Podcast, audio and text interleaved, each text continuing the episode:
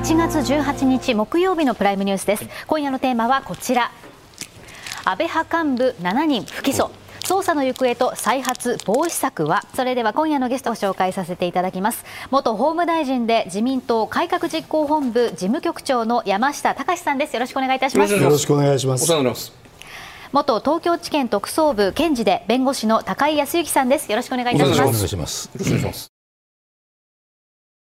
先ほど19時半ごろ岸田総理が記者団に対し所属する派閥、はい、宏池会の解散を検討していると発言しました、うん、岸田派が解散するとの報道があるが事実関係はと記者が尋ねたところ岸田総理岸田派の解散を検討している。政治の信頼回復に資するならそうしたことも考えなければならない。こういう発言がありました、うん、山下さんどうご覧になりますか、はい、あのまず冒頭ですね、はい、あの能登地震においてですね、うん、あのまああのお亡くなりになられた方々にお悔やみを申し上げるとともにですね、ああとあの被災者の皆様にお見舞いを申し上げます、はい、そしてその上でこの内外これほど、あの多難な中でですね、あの政治と金をめぐる問題で国民の政治不信、これがかき立てられているということに対して、もう大変与党に身を置くものとして熟知たる思いでございますし、はい、また岸田総理もですね、まあ、そういう思いで、まあ、こういう発言に至ったのかという思いはあります。他方で、あの2日前に、刷新本部で、まあ、私も出席したんですが、うん、私も総理に直接意見を申し上げたんですが、はい、その時には、まあ、こういうふうなあお話はなかったわけですね。うん、でえー、その中で、まあ、派閥いわゆる政策集団ですね、うん、これについて、まあ、メリットもあるんだというふうなお考えもあった。はい、でえーまあ、あと、まあ金とポストの派閥だったら廃止すべきだという考えもあった、うん、でそういう二分される中で、うん、まあ、突如こういう形で、ぶら下がりでお話を、になったということですから、これはやはりあの我々もですね、あのまあ、総理の声を直接語りかけていただきたい、なるほど。ですから、まあ、あのこういうぶら下がりの形ではなくてですね、まあ、お考えになった結果ということに関して、しかるべき場所でしっかりとご説明をいただくということが必要だろうと思いますね、それはイメージとしては、まあ、両院議員総会ですよね、おそらくね。まあ、そうですね、まあ、両両の議員が集まるところだろうと思います。というのは、やはりあの自民党の総裁の、はい、言葉というのは大変重いものがあります。はい、えー、そして、まあ、我々は、まあ、そうした、まあ、政策集団ということでさまざ、まやってきた部分もまあ、実際あるわけですよね。はい、でそういった中で、まあ、あのこういったご決断、まあ、あのおそらく、うん、立件される、はい、というのが宏池会がですねあったことを受けてという部分もあるんでしょうけれども、うん、まあ、その部分で、まあ、どういうふうなああの考えでこういう判断に至ったのかということ、うん、これはやっぱりじっくり聞いた上で、うん、あの我々一人一人考えるべきだと思いますね。山下さんね、その確かにそのここまでの派閥に関する議論っていうのは、政策集団である、うん、で例えば人材育成とか教育的な場であるとか、うん。うん、ないしはまあまあ、あのそういうポストとかお金とかとは別の機能が派閥にもあるんじゃないかと。でそういう意味において、教育機関とか人材育成としての派閥というものは残すべきで、政策研修の場とか、政策を研究する場とか、でも金の金を集めて分配する機能、ないしはポストつまり組閣の時にリストを官邸に提出するのが派閥主体みたいなね、うんうん、石破さんの派閥がそれやったことは僕は存じ上げませんけれども、うんうん、そういうもののそのポストを集めポストのポストを取る機能お金を集めて分配する機能を派閥からそこの部分だけ除けばいいという議論はありましたですよね。はい、それから石田さんの今日の発言っていうのは一気にぐっと飛び越えて、派閥自体を解散するんだと。この一足飛びの発言に関しては違和感ですか、それともどういう感感想でこの話、総理の発言をお聞きになりましたですか？あの私はあの非常に驚きましたね、はい、あの一昨日はそういうお話がなかった部分もありますし、うんうんはい、まあ、そういうふうなことをあの、えー、匂わした部分もなかった、はい、でまあ、ぶら下がりでこういうふうにいきなりこういった大事なことをお話になるということについては、ですね、まあ、ちょっと違和感ですよね、で検討中だということをおっしゃることも少し違和感があるというのは。うんまあ、こういったことはあの考えに考えた末で、うん、というのはですね、うん、私はもともと金とポストのための派閥は、これはもう有害無益だと思ってます、はい。はい、そういう発言もさせていただきました、まあ、しかしその、まあ、政策私、派閥ということはあのあまり嫌いなんで政策集団ということを言ってるんですが、あの政策集団の政策の取りまとめ機能ですね、うん、まあ、400人もいる自民党の中で、一人一人政策をあの合意もらってたら、まとまらないわけですね、うん、まあ、それを、まあ、あの部会という平場ありながら、横糸として、まあ、派閥というグループで、まあ、あの政策集団で取りまとめてもらうという機能は確かにあった、であと、まああまあ、人材育成機能ということで、はい。はい、まあ、そういったあの政策集団の中で、自ら意見をあの戦わせることによってですね、はい、でそれで政策を練り上げていく、うん、あるいはリーダーを見つけていくという機能は確かにあったんですね、はいで宏池会においてはそれすらも否定してしまうということなのかということについて、うん、まあ、これまであ総理のお考えあるいはあ、まあ、あの他の方から聞いたことがなかったので、ここはやはり、えー、総理のお考えに、まあ、しっかりと我々は、うん、あ耳を澄ますべきだろうというふうに思いますね、高井さん、岸田さんの発言なんですけど、どうお聞きになりますか？つくづく言葉の軽い首相だね。厳しいですね、ね。はい。うん、やっぱり人間汗のごとしっていうじゃないですか、うん、ね、うん、そのまあ、リーダーたるものはね、はい、一言発したらそれは絶対もう撤回できないんだ、はい、汗と同じだということですよね。それは熟慮の上にさらに熟慮して発言しなさいとこう言ってるわけですよ。熟慮した形跡はあまり感じないですよね、本当は熟慮してるかもしれないけど、あまりにも軽いと、からもう一つ、はい、言葉っていうのは政界にとっては最大の武器のはずなんですね。はい。はい、だからそういう決定的な言葉をいつどこでどういう状況で発するかっていうのはね、ね。はい、政治家の資質だと思うんですよ、こんなところで発していい言葉なんですかというふうに僕は思いますね、だから僕はがっかりしました。内容以前の問題ですね、はい、今の話は。中身が派閥の解散という自民党のその屋台骨を揺るがしかねない発言であればあるほどこんな簡単に言うものじゃないでしょうとこういうそういうことですそうするとじゃあその岸田さんはこの発言に起死回生の思いをかけてる可能性もあると思うんですけども逆にその高井さんからご覧になるとこの言い方は逆に削るよねとそういうふうにそういうことです起死回生のつもりでおっしゃったと思うんだけど、うんはい、起死回生にはならないよねと、うん、やり方が悪いから。なるほど。と僕は思います。これは高井さんからご覧になると発言の内容自体はもう検証に検証とか検討に値するものじゃもうすでにない、うん、そのなんか外形においてもすでにアウトみたいなこんなイメージですか？いやアウトとは言いませんけど、はい、あと中身見てても揺れてますよね、はい。うん、だからそこを見ても本当に覚悟を持って言ってるのかっていう疑問を僕は持ちます、うん、なるほど、えー、であとは派閥の解消かどうか僕は政策集団はあった方がいいという立場ですから、はい。はいな宏池会まで解散する必要ないんじゃないのっていうふうに僕は思いますけど、なるほど。山下さん、今の高井さんのお話、どういうふうに気になりますか？あのそうですね、やはりあの、まあ、我々、まああのこうやってあの、まあ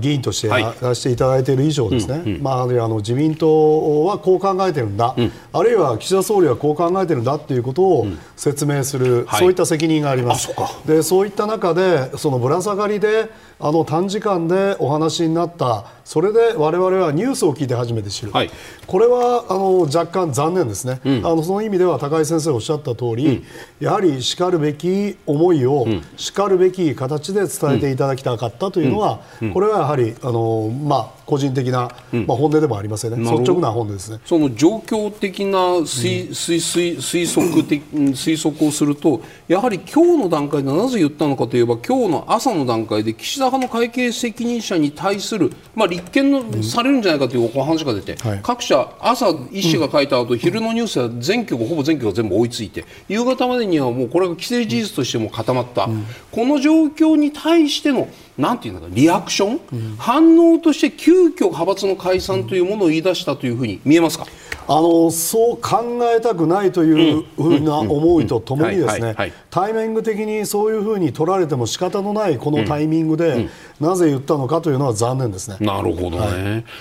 高井さんはもう完全にそのリアクションで反応でこういうふうな話をしてしまったというご覧になってるんですよね。そう思ってます、ね、これはその政治家の発言としてはありうべきではないありありうべからざる発言のやり出しの仕方であるというのをお考えになって日本国の最小たる人間の発言の仕方ではないと僕は思います。ではここからは東京地検特捜部の動きについて伺っていきます、はい、ここまでに分かっていることをまとめました。見ていきます安倍派二階派の会計責任者を在宅起訴する方向、うん、さらに岸田派が政治資金パーティーの収入およそ3000万円を収支報告書に記載していなかったとして元会計責任者を明日にも立件する方向で検討していることが分かりました。うん。また二階元幹事長の事務所がパーティー収入3000万円以上を裏金化し収支報告書に記載していなかった疑いで二階氏の秘書を立件する方向で検討していますまた韓流キックバックの金額が大きかった大野康政参議院議員谷川弥一衆議院議員については在宅起訴か略式起訴する方向。また金額が大きく証拠隠滅を秘書に指示したとされる池田義孝衆議院議員は7日政治資金規正法違反の疑いで逮捕されています。一方事務総長経験者ら幹部7議員の立憲は今回見送りの方向となっています。高井さんは総裁派閥の会計責任者にまで手があの捜査の手が及んだということ。これは特別な状況だというふうに我々受け止めるべきですか？いや、僕は何とも思いません、ね、なんとも思わない、はい、これだけを同種の事件がいっぱい多発しているときにね、はいはい、一定の基準で起訴、不起訴を分けていく、これは当然のことで、うん、えー、ただその基準を決めるときにね、当然、公平の観念が必要だと、その公平というのは、現時点における横の公平ね、うんうん、それからあと過去の例との公平というのもあってね、うん、だから例えば今まで3000万以上しか起訴してなかったものを、いきなり今回から100万円で起訴します、はい、というわけにはいかないんですよね、これやっぱり法的安定性の問題がありますから、そういうわけにはいかない、うん、だからで、まあ、調べたところ、3000万円で、えー、略式にしてるっていうのは過去にもあるわけじゃないですか、だからそういう意味では、はい、その検察が持っている、うん、これまでの公平な範囲内、うん、基礎基礎例の範囲公平な範囲内で、うん、えー、考え起訴不起訴を決めると、その時にたまたまそれに引っかかっている、基礎基準を満たしている人が、はい岸田派にいたというだけの話でね、うん、総裁派閥に入ったから、なんか特別なことがあるかというと、そんな問題ではないと思うんですね、だから事務的なミスだったら、はい。起訴なんかできないわけですね、故意犯だから、起訴すると言ってる以上は故意があるというふうに認定した、証拠によって認定できるということなんですね。ですから、はい、これはやっぱり報告をした人、総理に報告した人が事実を正しく報告してないというだけのことだと、僕は思いますね。事実を正しく報告してないというところにそこに意図的なその報告をしなかった曲げたということがあるんじゃないかという意味でおっしゃってるんですそうそう嘘ついたんじゃないですか？そうですよね、そうするとじゃあ岸田さんのでも言い分としては事務的なミスの積み重ねだと報告を受けているとこれは事実誤認のように聞こえ結果的にはね、はい、だから報告でそういうふうに受けていれば岸田さんとしては、うん。えそうそうだなと、うん、岸田さんの立場としては部下は信用するという立場でしょうから、まあ、部下がそう言ってるんだからその通り、うん、えー、理解していますよと、まあ、おっしゃってるわけで。別にそれはそれで、えー、まあ、そうだよねっていう感じですよね、うん、会計責任者とキックバックの金額が大きかった議員3人が立件される。一方で、安倍派幹部7議員の立件は見送られる方向ということなんですけれども、うん、高井さん、この特捜部の対応は、こっちの後者の方はどうご覧になってますか？まずその立憲見送りという言い方は不正確だというふうに思います。はい。うん。はい、で私は前にもから申し上げているように、はいこれは20年来の観光だというふうに報道されてたわけですね、うん、そういう報道が出た時点で、うん、20年来の観光なら、これはもうルーティンだから、うん、いちいちね、うん、会計責任者が事務総長にお伺いを立てなきゃいけない事案じゃないよねと、だから筋の見立てとしては、これは共謀は難しいと、事務総長との、はい、という見るのが自然ですっていう話をどっかでしたと思うんですが、うちの番組もその話伺いました、ですから、まあ、その私の見立ての通りになってるなというふうに、まあ、結論ですよ、私の思いはね。ただ、途中で、はい、あの安倍総理が、はい、あ会長になった時に、はい、一旦それを止めた。止めたと。止めた。それが復活したとい。う話が出てきました、はい、でその話を聞いた時に、うんうんうん、場合によってはね、うん、その最後の1期目、はい、一緒に復活させたものについて、はい、その安倍派の幹部の共謀が認まる可能性はあるよねと、うん、ただし、うん、官僚を合議して決めたと。官僚の復活を、というだけではこれは共犯成立にはならないんですね。官僚自体は別には違法でもなんでもないんですから、はい。ね、だからそれを復活させかつ不記載にするとい。うところまで相談したのかと、はい。はい、で相談していれば、うん、でそれを相談して下に流していればそれは共謀ですよね、うんはい、ただそこまでの相談はしないんじゃないのっていうのは僕の感覚ですね。相談はしないというのはじゃあ前の通りにするからぐらいな官僚じゃあ復活させようとい。う程度の指示はした当然したと思うんだけどなるほど。その代わり書くんじゃないよというような指示は、それはしてないんじゃないかと僕は思うんですね。で一方、これも報道によると、はい。会計責任者が上からの指示はなかったとこう言ってるわけですから、会計責任者が上からの指示はなかったという以上ね、うん、これは共謀の認定はもうできっこないわけですよ。うん、でこの場合、2つあって、はい、えー、会計責任者の言う上からの指示がなかったというのが嘘の場合、うん、ね、上をかばって嘘をついている場合、はい。はい、から真実の場合、はい、これ真実だったら検察は全員真実を解明したということになるし、うん、嘘を突き破れなかったと。うん。いうふうにすればそれは検察が敗北したということなんですね。うん。そのどちらかだということです。後者の可能性にかけてこの捜査が今後も継続されていく可能性についてはどうご覧になりますか、うん、この捜査がですか、はいはい、7人との共謀ですか、はい、これはそれはありえないでしょう。ない。これで終わりでしょう。ややるんだったらまた別別別口でやりますよ。この件はもう終わりですよこれで。ただし今回のことで、はい、多分派閥のこともいろい。ろ知ったでしょうし、検事も。傘でいろんなものも持ってきたでしょうから、はい。はい、そこから何か別のものが出てくる可能性がないとは言えないですよね、うんうん。うん、そうすると高井さんねこの件に検察が手をつけるときに、まあ、検察がどのくらいその世の世論との向き合いをどのくらい意識するのかっていうことを伺いたいんですよ。でまあ、例えとして非常に不適切だと申し上げながら例え言うとじゃあ今回この逮捕とか起訴されるである人々っていうのは、まあ、自分でキックバックを受けた官僚を受けた人たちでいわばこうなんていうか実動部隊というか一番のその川下の人たちですよ。じゃ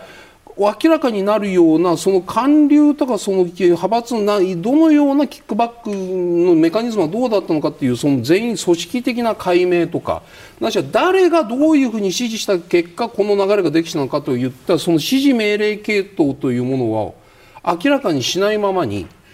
末端の川下の人だけをこう逮捕・起訴・立件するということを最初から検察はそこにターゲットを置いてこの件に手をつけたのか。いや最最初は全容の末端ももちろんそうだけど全容そして指揮命令系統まで全部明らかにするという野心ということこだわらないかもしれない。そういうビジョンを持ってこのことに臨んだのかどうか。僕はそっちだと思いたい。こういう捜査をするときは、はい、まあ、当然全容解明すると。ですよね当然そういう心意気でやりますよ、うんはい、それは当然ですよね、はい、ただその結果としてね、うん、証拠がついてこないという場合もあるし、うんそういう時はしょうがないですよね、証拠がすべての世界ですから、証拠で認定できる範囲で、えー、矛を収める、はい、これはやむを得ないことですよね、はい、これを証拠が足りないと、うん、普通だったら 10, 10, の証拠がないと起訴しないんだけど、はい、ね、今回、8の証拠しかないと、起訴できないと、はい、しかしそれじゃあ世間が許してくれないからね、うん、8の証拠でも起訴したるかということになったらね、うん、とんでもないことでしょ、う、それは、ね。ですから、それはしょうがないんです。本来10の証拠が必要な時に7しか証拠が集まらなかったら、それは潔く撤退すると、これが検察の基本ですよ。もうもう一つ、でいうのはね、当然これ主任官たるものはね、この捜査がどこまで伸びるか、うん、ということをある程度きちっと見ないとだめなんですね。はいはい、その上で、うん、まあ、記者対応も何もしないと、はい、その見通しを誤って記者対応をしていると、うん、ね、空気だけ大きく大きくガスが、風船が膨らむように膨らんでね、で期待値ばっかり上がって。はい。できた結果がね、はい、なんだそんなことかということになるわけですよ、だからこう今の社会的雰囲気っていうのはね、うん、一つは検察のそういうそのこの捜査をリードした人たちの見通しのが悪いんじゃないのというふうに僕は思いますね。ということはつまり敗北したというさっきのシナリオ AB で言うんだったら B の今回検察は当初の見立てまで到達しなかったというこれは敗北であるというふうに聞こえます。いやそういう趣旨で言ってるわけではありません。違う、はい、はい、あの今回のね共謀がないっていうのはね、はい、基本的には、うん、あまあそもそもその筋から言うと、事務総長の共謀は難しいよねっていう事件だったわけで、最後の1期だけですよね、そういう特殊なことが起きて、共謀があるかもしれない止めたのが戻ってきたんですね。だからそれについても、今申し上げたように、復活させさらにこれを相撲不記載にするんだぞという、そこまで支持するバカな人いますか？というのと、まあ、会計責任者の方でそういう指示を受けてないと言ってるわけだから、そこがあながちね、うん、それは嘘でしょというふう材料もないんじゃないんですか？と、だから基本的には、事実に即した処理になったんじゃないんですか、と僕は思いますけどね、ただ、もしかしたら嘘をつかれて、まあ、敗北したりしてるのかもしれないけどね。たらればで恐縮ですけど高井さんがこのチームのキャップだったら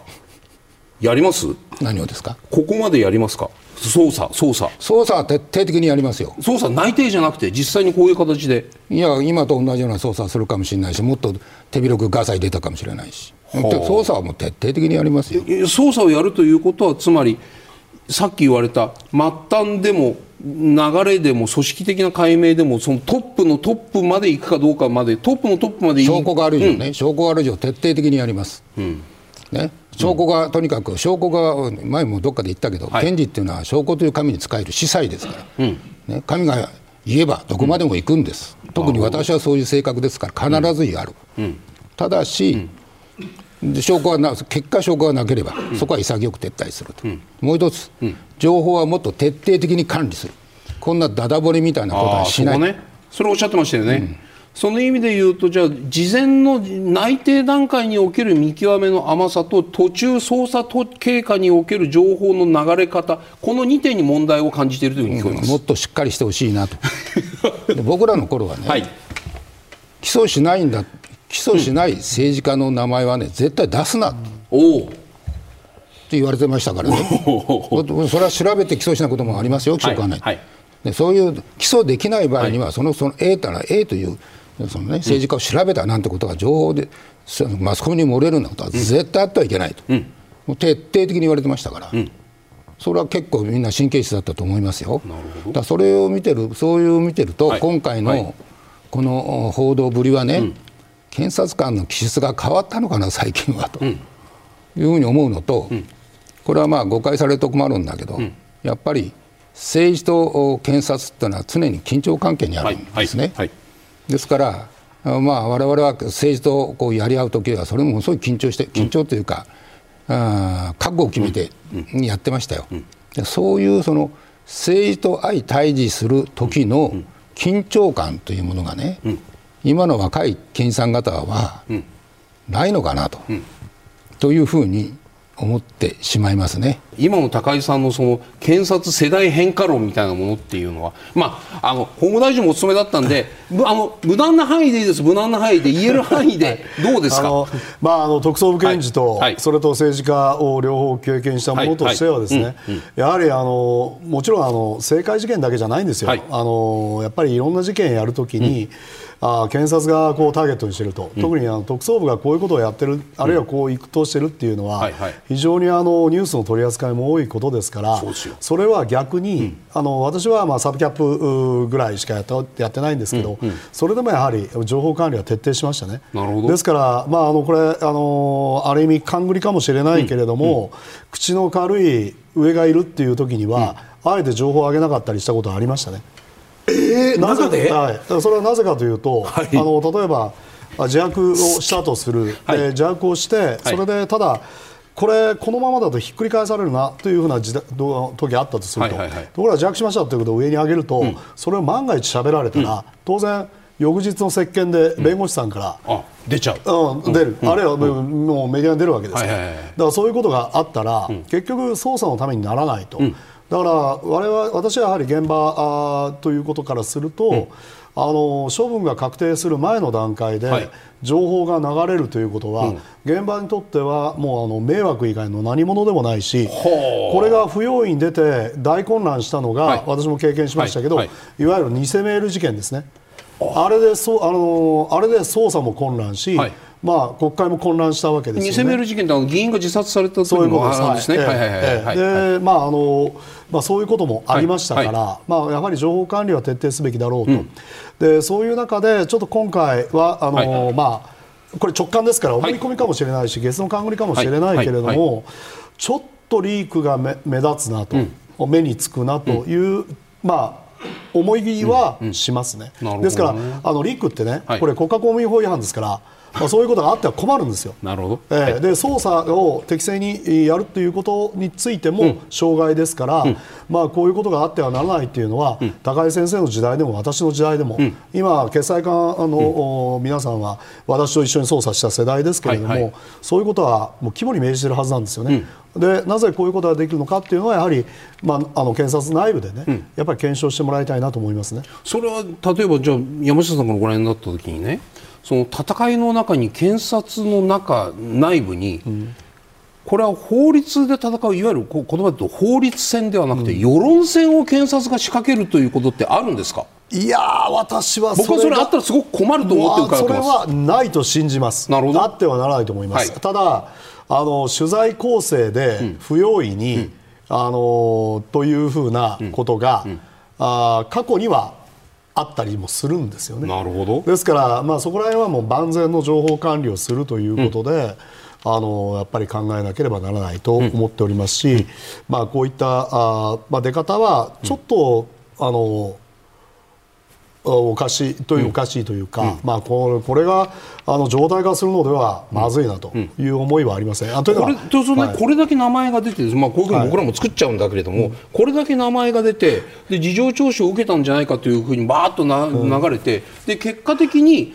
じゃあ何もお咎めなしだったっていうことになった時にね今後の検察と政治の力関係にはどういう変化が出てきますか？私自身は、そういったことで力関係がどうこうということで変えてはいけないと思います、はい、あのあの検察は基本的には報道証拠に基づいて必要なことをしたと。うん。でえーまあ、そうしたことで、まあ、一定の結論が、はい、まあ、出るんでしょう、はい、まだあの捜査の途中ですから、私はコメントしませんけれども、うんはい、おただ、うん、まああのまあ、こうした形でですね、あの記者の皆さんもあの情報を知りたいのは分かりますけれども、うん、それによって不信感だけがかきたたれる、うん、でそれが、まあ、やっぱりあの捜査機関というのは山と言いますよね、はい、山にのそこに山があるから登るんだっていうのは吉永祐介さん言ってましたけども、幻の山に登っちゃいけないんですよ。でそういったことがあるとしたらやはりここは、あの考えなければならないと思いますね。今回、東京地検特捜部は安倍派幹部7人を不起訴にする方針を固めましたが、うん、民意を反映させ不当な不起訴を抑制するため、うん、検察審査会という制度があります。こちらで流れを見ていきたいと思います、うん、まず犯罪の被害者や告訴告発人が検察官の不起訴判断を不服として、えー、審査申し立てをした場合ですね。こちら無作為に選出された有権者11人の審査員が検察審査会議で不起訴判断の妥当性を審議します。ここで結論を議決という形でまとめます。11人中8人以上が起訴すべきだとしたときは起訴相当、うん、もっと詳しく捜査すべきとしたときは不起訴不当、うん、検察官の不起訴処分は相当であるとしたときは不起訴相当となり不起訴が確定します、うん起訴相当もしくは不起訴不当となった場合ですが検察官は再度捜査を行い起訴するかどうか検討しなければなりません。そして不起訴不当の場合は検察官が不起訴とすれば不起訴が確定するわけなんですけれども検察官が再び不起訴と判断しても、第2段階の検察審査会議が行われ、ここで再び起訴議決が出されると、指定された弁護士が検察官に代わって強制的に起訴するという、こういった流れになります。高井さん、今回、安倍派幹部の7人が立件されなかった場合、検察審査会にかけられる可能性はどうご覧になりますか？多分、はい、検察審査会に服の申し立ては行くと思いますね、なるほど。で検察官も当然それは念頭において捜査をしているというふうに思います。うん、でじゃその結果どうなるんだというんだけ、ことになるんですが、はい。はい、普通に考えれば、はい、もらったその会計責任者が、上からの指示はなかったと言ってるわけで、はい。はい、それはいくら検察審査会に行ってもね、うん、やっぱり共謀あるんじゃないかとはなかなか言えないですよね。なるほど。ね、うん、ただしそのあの会計責任者の指示はなかったという供述がどこまで本当かどうか分からないから、うん、捜査は不十分でしょともう少し捜査してくださいと言って不起訴不当で戻ってくる可能性はあるよね。なるほど。だけど起訴相当になる、はいはい、ということはちょっと考え難いですね。ほう。か並ぶ7人についてはね。あと金額が足りないと、はい、金額が基準を下回っているという理由で、うん、不起訴に起訴猶予になった、うん、なる人が出てきたとした場合、うんうんうん、でその人がもし検察審査会に行けば、かかれば、あこれは起訴相当じゃないんですか？と言って帰ってくる可能性はありますね。その検察審査会というのは検察の側からするとこれは何て言うんですか？プレッシャーなんですか？それとも本当にゲスな勘繰りです。これは届かないなと思った時に立憲までちょっと証拠が集まらないな立件するのは難しいなと思った時にあとは検診検察審査会が何かやってくれた時にもう一度捜査をするとかないしはそれによって今度社会的な制裁がそこにあるんだ要するに陸山会の時なんていうのは最終的には無罪になったとしても小沢一郎という政治家の政治的なその信頼は著しく毀損したというふうに見る人も出てきましただそういう意味において社会的な制裁というものを検察審査会に一定程度こう、うん、委ねるとは申し上げませんけどそこが検察審査会がそういう役割を果たしているという見方もありですかまずね、はい検察官は自分のたちの責任で全部その事件の捜査っていうのは終結させたいんですよ。なるほど。それはどういう判断であれ、はい。はい、だからね今おっしゃったようにね、うん、ちょっと起訴するには証拠が足りないからね、うん、検察審査会にやってもらってね、うん、それで今言ったその政治的な生命をね、なんとかしようなんてね、ことを検察官は考えませんよ。もしそんなことを考える、検事がいたら、うん、それは検察官として僕は不適格だと思いますなるほど、なるほど、陸山会の話、これは。はい、そうそうなると、じゃあ、こういうような、じゃあ、小沢さんの時のこの陸山会事件のような話っていうのは、これは検察側にしてみたら、なんて言ったらいいんですか、立件まで持っていけなかったことが検察審査会まで行ったんだけれどもそれでも無罪だったっていうのはある意味検察側にしてみたら自分たちができなかったんだから検診によってもう一度強制起訴になってもこれは無理だよね。これは2つあってね、はい、起訴猶予不起訴の場合と嫌疑不十分不起訴の場合があるんです、は起訴猶予で不起訴にした場合にはね、うんうんうん、それは証拠はあるわけだから、はい、検診が起訴相当なりなんなり戻してくるという可能性はありえますよね、はい、だからそのあった時には、うん、あやっぱりそのこうそういう一種の評価がね、国民、一般国民の人と検察官若干ずれてたかと、うん、じゃあ、ここ調整するかなと思う場合もありますね。はい。はい、ただ、嫌疑不十分、要するに証拠がないですよということで、不起訴にしたものがね、検診に行って、で検診場合はね、それは証拠がないんだから、検診の人たちもちゃんと見てね、証拠をね。証拠はないんだよって、検察官は思ってるわけですよ。でこれを起訴相当で戻してきたらね、証拠をちゃんと見てから言ってくれよなと。あそういう気持ち？思いますよ。あなるほど。ほんでもう一回不起訴にする、嫌疑不十分にする、はい、とまたこの来て今度強制起訴したとすると、うん、まあ有罪になるかどうかやってみなさいよと、うん、ななるわけないんだから、うん、そう思って見てるわけですよ。そうするとやっぱり検察にしてみたら自分たちで有罪にできなかったものを検察審査会からこう巻き戻されたからといってそこで有罪になるということは有罪じゃなくて起訴できなかった、起訴できなかったこと、っていうことに関してはこれは本来あってはいけないものだ。自分たちはきちっとやってるんだからそれはないだろうという前提でこの検診の流れを見ているものだ。いやそこは最近は検察官、はい、検診の判断は非常に揺れてるからね。だからしかも基礎基準も違うわけですよ。なるほど。検察官は有罪の確信がなければ起訴しないんだけれども、うん、検診は有罪無罪を決めてもらうために起訴するというようなことをやるわけだから。もうとんでもない僕に言わせればとんでもない話なんですそんなことは、ね、ですからまあ検診は検診だからまあしょうがないよねって感じだよね山下さん検察審査会どんなふうにご覧になってますか？いやもちろんあの検察審査会の、はい、まあ、あ結論は、はい、これはやっぱり検事と、うん、時代はですね真摯に受け止めてましたね、はい、でただ言えるのはやはりあの高井先生おっしゃるように、うん、あの検診が何とかしてくれるだろうという思いで、最終処分をする、バカな検察官私は一人もいないと信じたいですね。なるほど、えー、でその何らかの思惑を持ってやるというのは、それは検事の検察のノリを超えてるわけですよ、うん、つまり検察というのは法と証拠で法適用によって、うん、まあ、刑罰をどうかというのを課するものであって、はい、まあ、政治的な、うん、生命を絶ってやろうというふうなことは検察が政治的な動機で職務を執行しているということですから、はい、これはやはり検察があってはならないことですので、私は今の検あの検察というのは、そういうことは一切してないというふうに考えております。なるほど。その意味で言うとじゃあ検察審査会のこのこの検察審査会議そのメメンバーもこれ民間の方々ですよね、うんうん、法律のプロがいるわけでもなくて捜査のプロが11名が判断するわけでもなくて、まあ、いわゆる陪審員みたいな、ね、感じでこう11名民間からこう選ばれた人たちが。選挙人名簿から選ばれ、はい、抽選された人ですね、はい、このメンバーのそのなんて言ったらいいんですか？専門性の問題とかいわゆる民間の一般の国民の感情によって起訴相当か不起訴不当か不起訴相当かというこの振り分けということに関しては高井さんはここの部分ちょっとおかしいんじゃないかと思う部分はあるんですね、私はこの検察審査会の方の改正の時に議論に参加しましたが、はいはい、私は嫌疑不十分不起訴は外すべきではないのかと、強制起訴の対象からね、うんうん、という意見でしたよ。うん、でそれは検察審査会の審査員の人たちはね、はい、生の証拠をね、うん、隅から隅まで見るという立場ではないわけですよ、見ないんですよ。ね、ですから、検察官が、プロの検察官が、うん。ね、大きくとんでもなくたくさんの証拠を隅から隅まで見て、うん、なおかつそれで証拠がないって言ってるもの、足りないって言ってるものをね、証拠を見ない人がね、これで起訴できるんじゃないのと。いうのはおかしいんじゃないのと、だから嫌疑不十分不起訴は強制起訴の対象から外しましょう。と言ったんですよ。なるほど。そしたら大抵の人は、いやいや検察官が不起訴だと言ってるのにね、強制起訴するなんてことは普通考えられないですよ。という話になり、うん、私もそうですかって言って意見を引っ込めたんですけどね、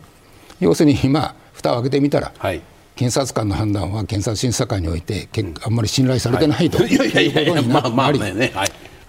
やっぱり俺の私の言った通りじゃないかというふうに私は思ってるわけです。うん、高井さんこの例えばこういう司法のプロセスの中にその普通の民間人の人たちこれがまたメディアの影響とか露骨に受ける可能性もあるんですけれども、ね、そういう人たちの判断がこう入ってくることについては危険を感じる私はそういうことですよね。お感じになってるってことですね。うん、山下さんこれどう？まあ制度の話あんま えどうぞ。差し支えない範囲で。あの、まああの検察審査会もですね、はい、まあ補助人でしたか。はい、まあ法律の専門家でいろいろアドバイスをあのもらって、それでやはりあのまああやっぱり、うん、あの使命感に燃えてやっておられるというふうに承知してますので、あのそこは私はですね、あの真摯に受け止めるべきだと思いますし、私も実際これはもう全然あのこういったあ汚職事件ではなくて、あの実はあ不起訴不当だったかな？あ業務上過失致死の事件でしたけれども、はい、あのまあ、要するにえー、検診バッグの事件を起訴したことはあります。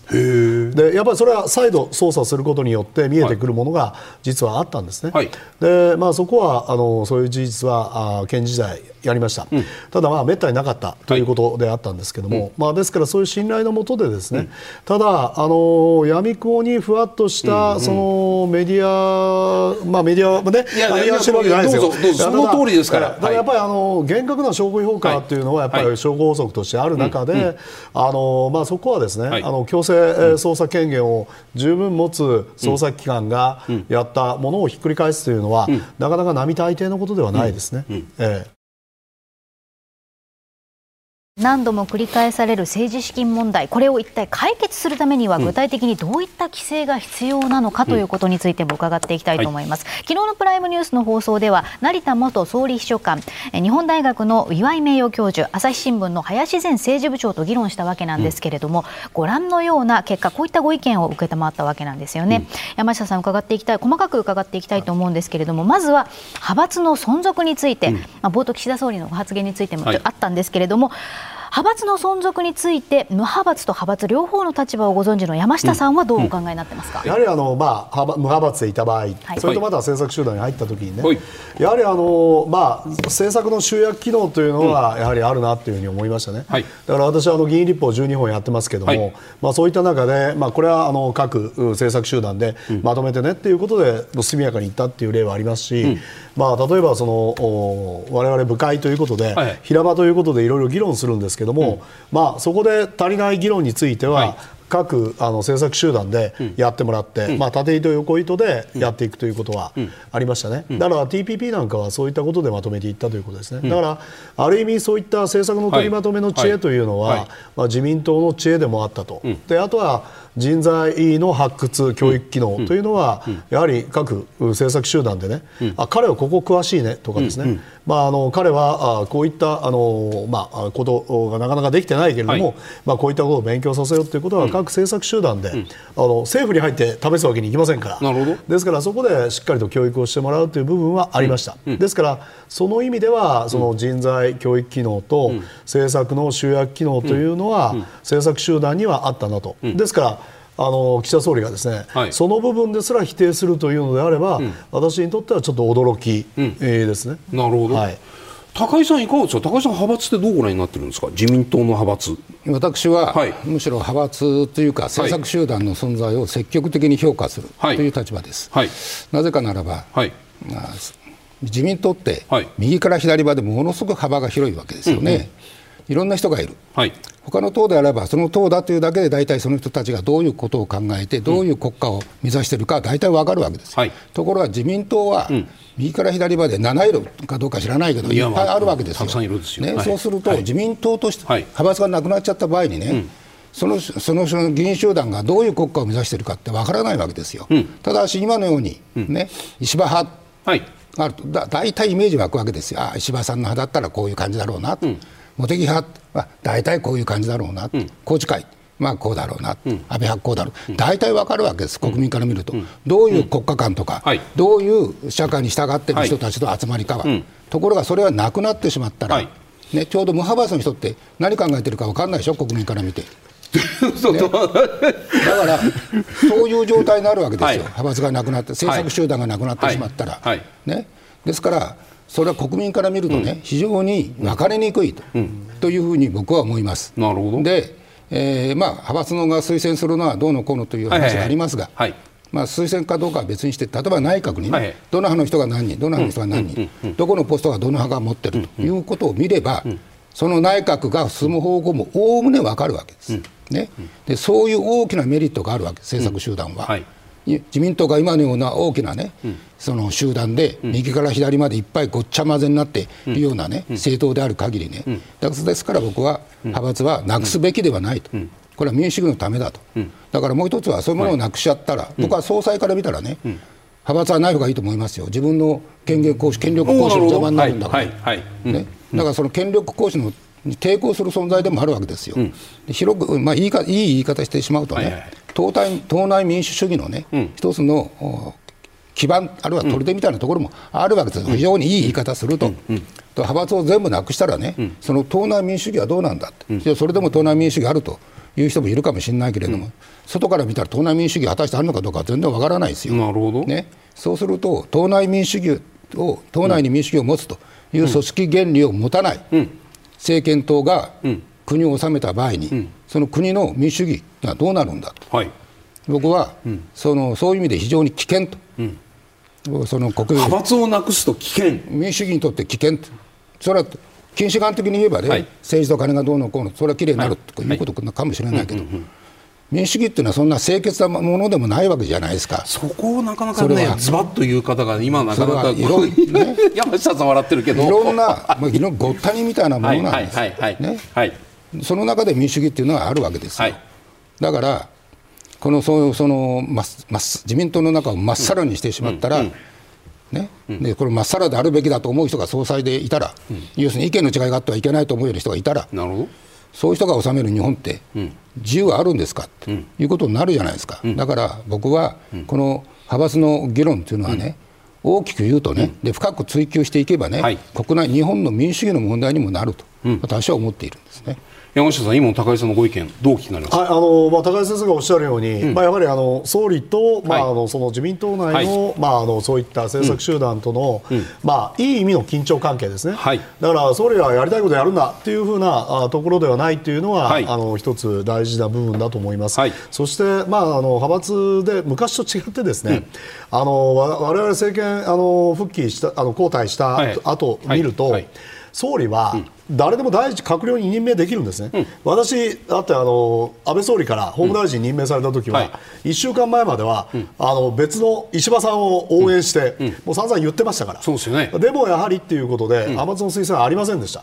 でやっぱりそういうこともできるわけですね、でただ、やはりあのそういったあの中で、総理はしっかりできるとい。う中で、まああのまあ、人材教育とか、まあ、あるいは政策をこう集約して、そして一つの方向を向いていくということでは、安倍総理は非常にうまく使っておられましたよね、うん。うん、あのですからそこら辺はあの、まあ、うん、一概に否定できるのかなというふうには思います、ただね、はい、今、高井さんが言われたこのこの派閥の人だったらこういう政策だろうっていうようなお話もありましたけど、うん、今、どうですか？だこうなんでこの人、宏池会にいるの？とか。ほら、高井さんだって笑ってるんだから多分ご自身もお分かりだと。なんでこの人、宏池会にいるの？なんでこの人、二階派にいるの？って思う人だらけですよね。さっきです。あの、さっき申し上げた。だらけじゃない。はい、どうぞ。あの、我々の世代っていうのはですね、あの、まあ、派閥に属している人、属してない人もいるんですけど、横の同期のつながりも結構強いんですよね。で、同期で勉強会やったりとか、いろんな意見交換をもう、党は超えてやあのか、派閥超えてっていうか、政策集団超えてやってると。ですから、まあ、そういったことで、あの、まあ、あれですよね、うん、ですからあの私はもう派閥は、うん、あ部活みたいなもんだという人もいますよね。うん。ですから昔のように派閥から出るということは、うん、もうとにかくもう政治生命を失うことなんだという感覚はない若手の方が多いですね。うん。その意味で言うとじゃあ、派閥に対する貴族意識がね、うん、当選5回、6回、7回の上の方と、1、2、3回ぐらいの人の間では派閥に対する貴族意識、まあ、イソンドでもいいです、うん、私はこの派閥にこれだけ人生かけてきたんだ、うん、お金もこれだけパーケもこれだけ買ったんだ。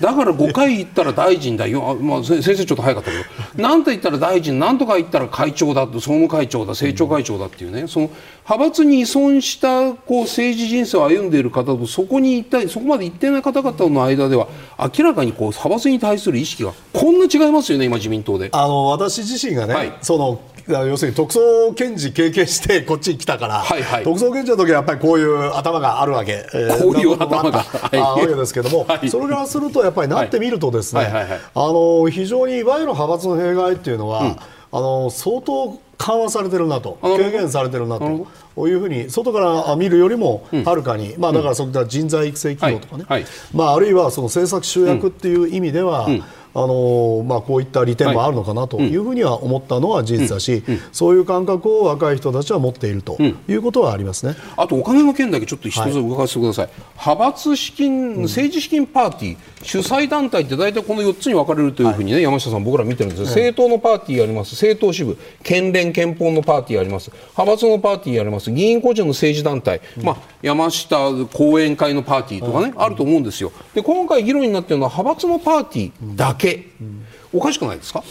あのまあ、2つありまして、はい、あのまあまず一つはですね、はい、やはりあのこういったあ、まあ、政治資金パーティーということが、はい、まあ、あの寄付と政治資金パーティー、うん、これがあの政治家の活動として認められているわけですね、はい、である程度クオリティのあるあの政策を実現しようとしたら、うん、それなりのスタッフは揃えなきゃいけない、まあ、取材でもそうですね、一定の記者がいる、であるいはそれなりの拠点を持たなきゃいけない。で例えば岡山の私の隣の選挙区は福岡県と同じ広さです、うん、で私の同期の北海道の議員は、はい、あ選挙区の広さは四国と同じです。でそういった中で一定の秘書あるいは事務所を構えなきゃいけないといったときに、はい。はい今、公費だけでは足りないという部分は厳然としてあります、ね、あの文通費を入れても同じです。でそういった中でやはり、あのまあ、議員として、まあ、やはりそういったクオリティのあるものをやろうとすれば、あのそれなりにこういった政治資金パーティーとか寄付で賄う必要はある、個人でね、はい。はい、でまあ、例えばそのせあの立憲立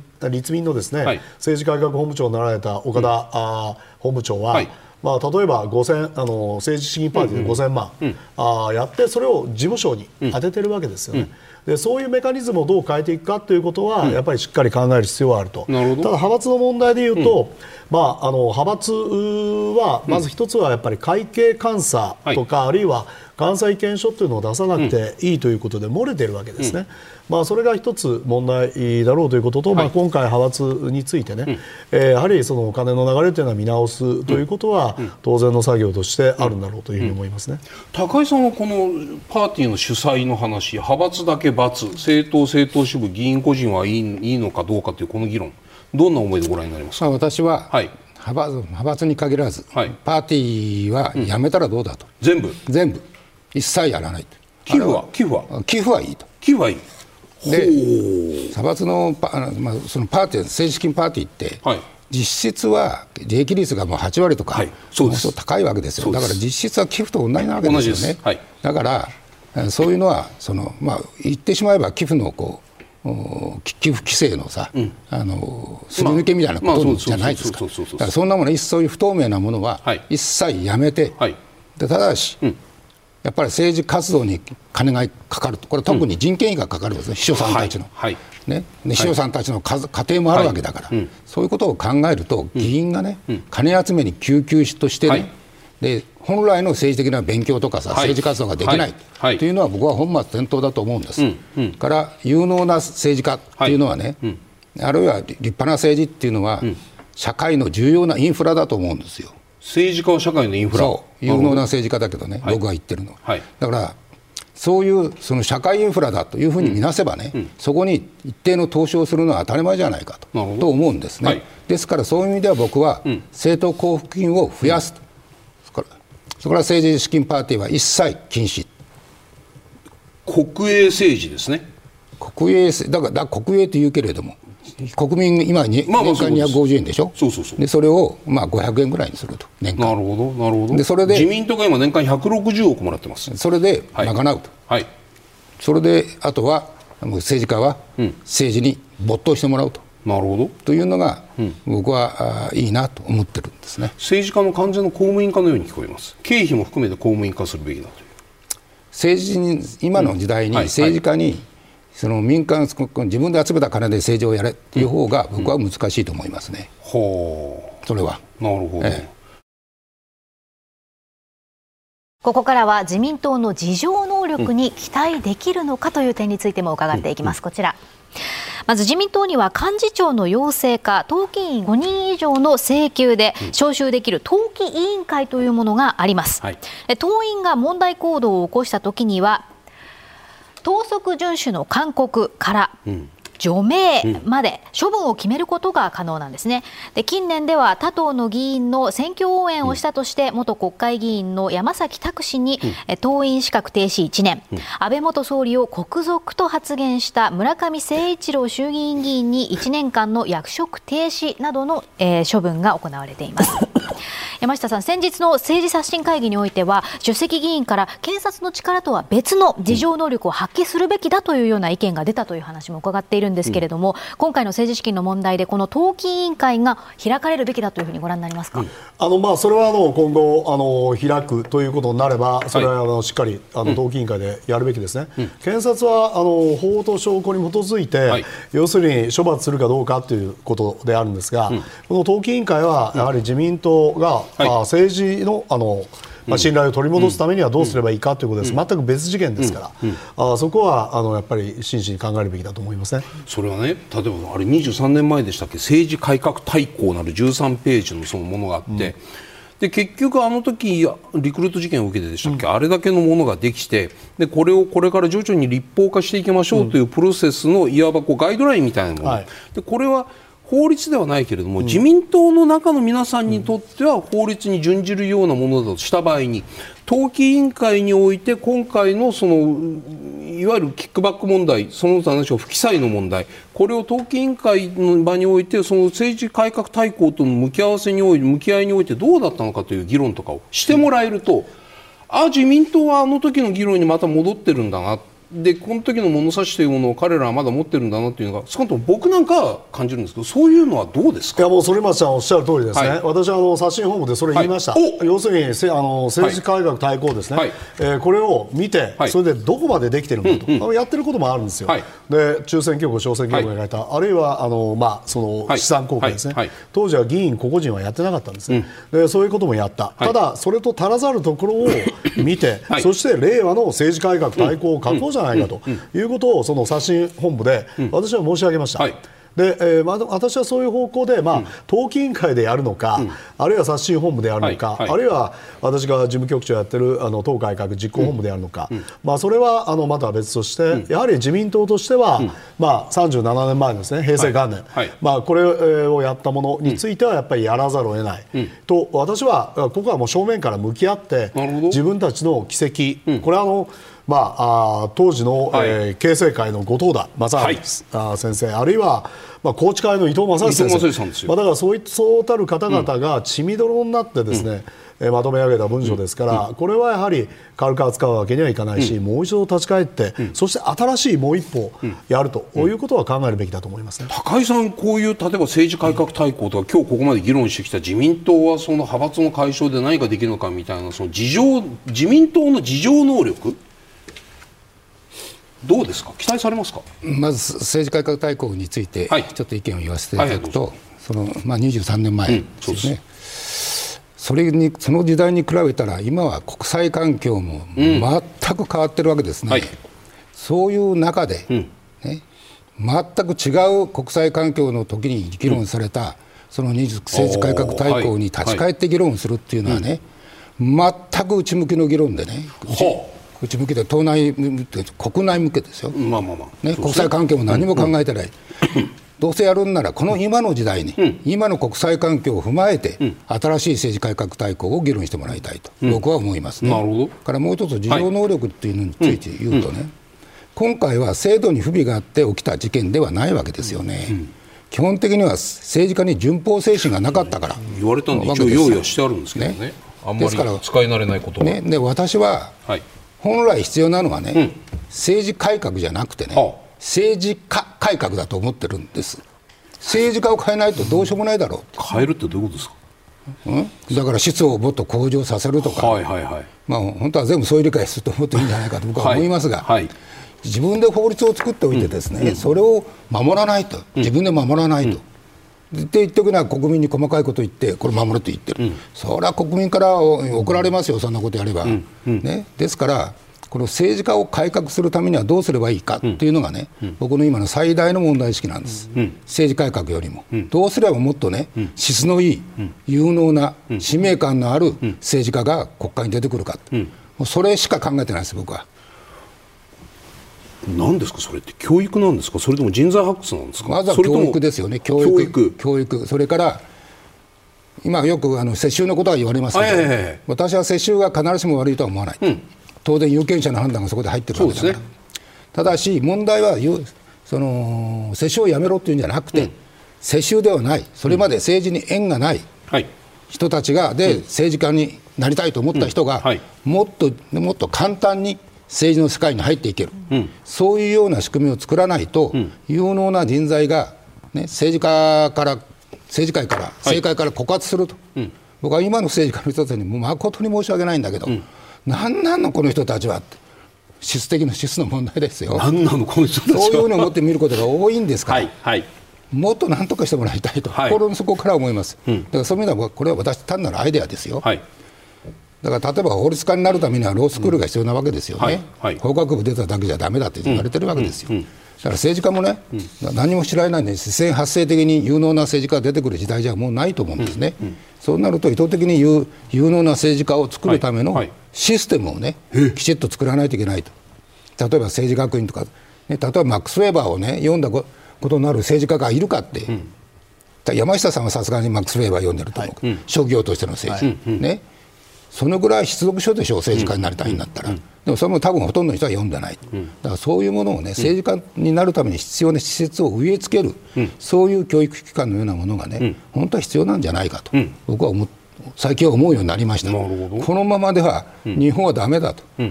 こんな政治家しか出てこないようじゃどうしようもないというふうに思いますね。高井さんね教育とかその制度の話もちろんいいんですけれども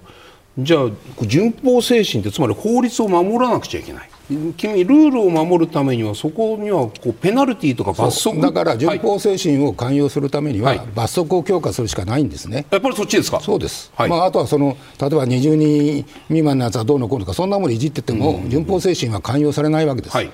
順法精神とない人に対しては強制するしかないんです。刑罰で、やっぱり。うん、でところが今の不記載罪っていうのは形式犯ですから。なるほど。これを5年以上にね、はい、するなんていうのはちょっと刑法の体系から言っておかしくなるから無理なんですね。まあ、これも私のアイデアですよ、はい。はい、単なるアイデアで、うん、法務省の人たちから見たら何言ってんだ、あの人はと思われるかもしれないんだけれども、